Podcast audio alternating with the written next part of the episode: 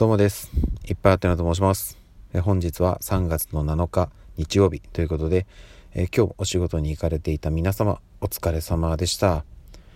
えっ、ー、とですね、本題に入る前にお便りが来てるので読ませていただきます。カッピーハーの中の人さん、いつもありがとうございます。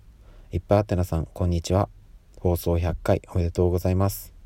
お嬢様に絵を描いていただいてありがとうございました。いっぱいあってなさんの絵もお暇があれば続きをお待ちしています。ということで、えー、ありがとうございます。あのですね、あのー、はい。すいません。全部読んじゃいましたけど、あの、娘にね、ちょっとイラストを描いてもらって、あの、送らせていただきました。あのですね、えっ、ー、と、結構うちの娘絵描くの好きで、最近ちょっとずつ、ちょっとずつ上達してきて、あの、ただ、考えて描くのはなんか好きとか得意みたいなんですけどこれ書いてって言って書くと ちょっとこうアレンジを加える癖があってですね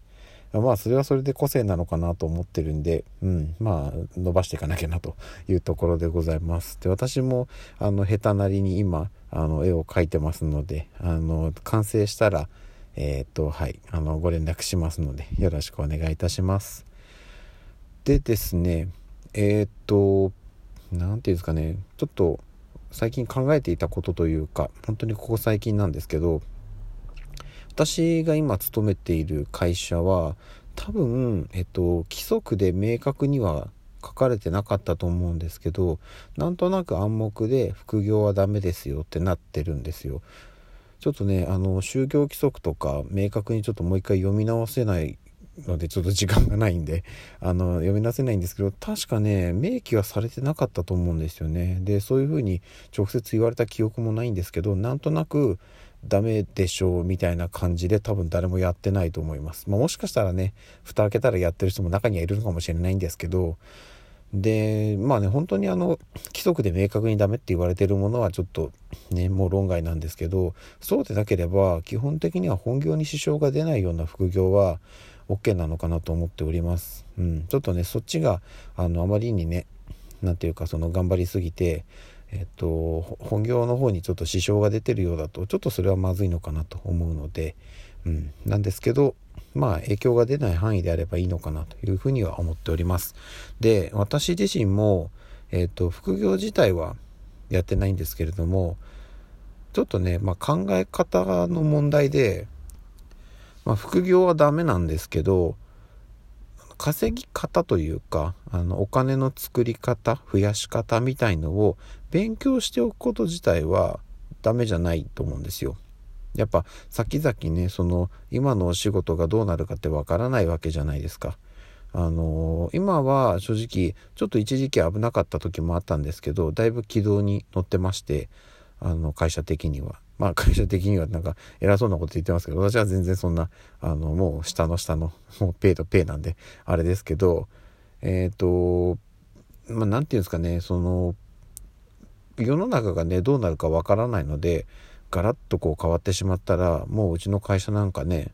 消えてなくなってしまう可能性だって十分にあるわけですよ。で多分そういうギリギリの中であの経営者の方というかうちの会社もそうですけど上の方の人はもう一生懸命毎日のようにあれやらこれやら検討している日々だと思うんですよね。でそういう中であの学びながら働かせてもらえてるっていうことにもうまずは感謝をしながら、うん、日々いろんなことに取り組んでいるというような状況です。ただやっぱそんな中でもと、私自身が当然ねこっから先何十年も何十年もってちょっとまああれですけどでも少なくともここからあと10年20年は、えっと、子どもたちのことをやっぱりね育てていかなきゃいけないっていうのがありますので、ねうん、自分自身だけじゃなくて家族を守っていかなきゃいけないっていうところを考えると今与えられたものをねあの粛々とこなして、えー、本業というかお仕事本業って言うてもあの副業がないんですけどその今の自分の仕事をもう一生懸命やっていくぞだけでは、うん、正直危ないのかなと思っていてなので何かあった時のために別の手段に移れるような知識だけでも持っておくのは大事なのかなっていうところですね。でちょっとそれをね具体的にどこまで実践していくかっていうところもあのあるのかなとは思うんですけどそれこそねまあ今でこそやらないですけどいやもしかしたら分かんないですけどねあのよくあるじゃないですか YouTube でさ親子チャンネルみたいのをやってますよみたいな。聞くんですけどあれをね我が家でね親子でやったらどうなんだとかっていうのもあったりするわけですよ。全然できなくはないと思うんですよね。うん。あのそこに時間が割けれれば。でそれも全然ありだなとは思うんですけどじゃあそれを、えー、いざやるってなったら何が必要なのかな？どんなことをやっていけばいいのかなっていうところから考えなければいけないしもっと言うとそういうのを考える時間をどんどん作っていかないといけないのかななんていうふうに思っております。で私は今、えっと、自分の仕事をよりあの何て言うかもう豊かなものにというか実りのあるものにしていくために自分に何が足りないのかなっていうのを考えた上で一つは、えっと、文章を書く力もう一つは人と話す力。この2つが、うん、足りてないのかな、まあ、人と話すというか要は、えっと、自分の思いを人に伝える力が足りてないのかな。っていうのがあったので、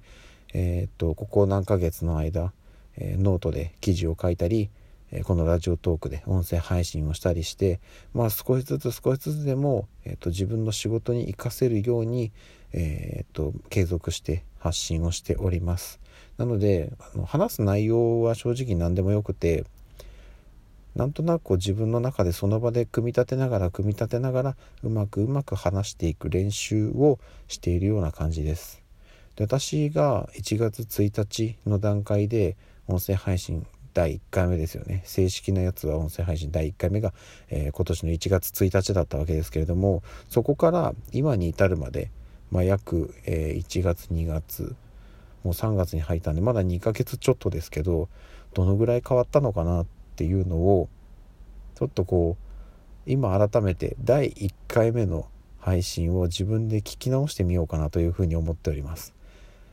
あの話す間というかあとは言葉の選び方というかそういったところに少なからず変化は出ているのかなと思っているのでちょっとそこもね自分がどれだけ変化したのか。成長したかって言われるとちょっと怪しいのでどこがどう変わったのかっていうのを明確に自分の中で、えー、分析というか、えー、はっきりさせておこうかなというふうに思います、うん、ちょっとそれがねまずは今後につながる第一歩かなと思っておりますので。それはまあノートもそうなんですけどちょっとノートはあの毎日投稿やめちゃったんでちょっと方針自体を変えてしまったのでねちょっと変化が見えづらくはなってしまったんですけど、まあ、ただ、うんと、それはあくまで今の本業につなげている要素なのでちょっとそれ以外の部分でも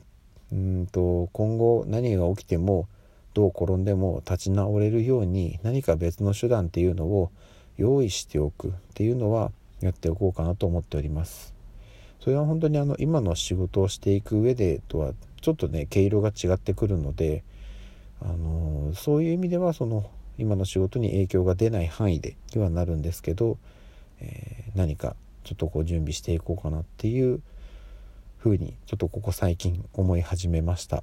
はい。ちょっとまたね毎回のようにまとまりのない話で申し訳ないんですけれどもちょっとそんなことを思っているというご報告でした。はい。ではですねまた明日の朝にお会いしましょう。ではでは。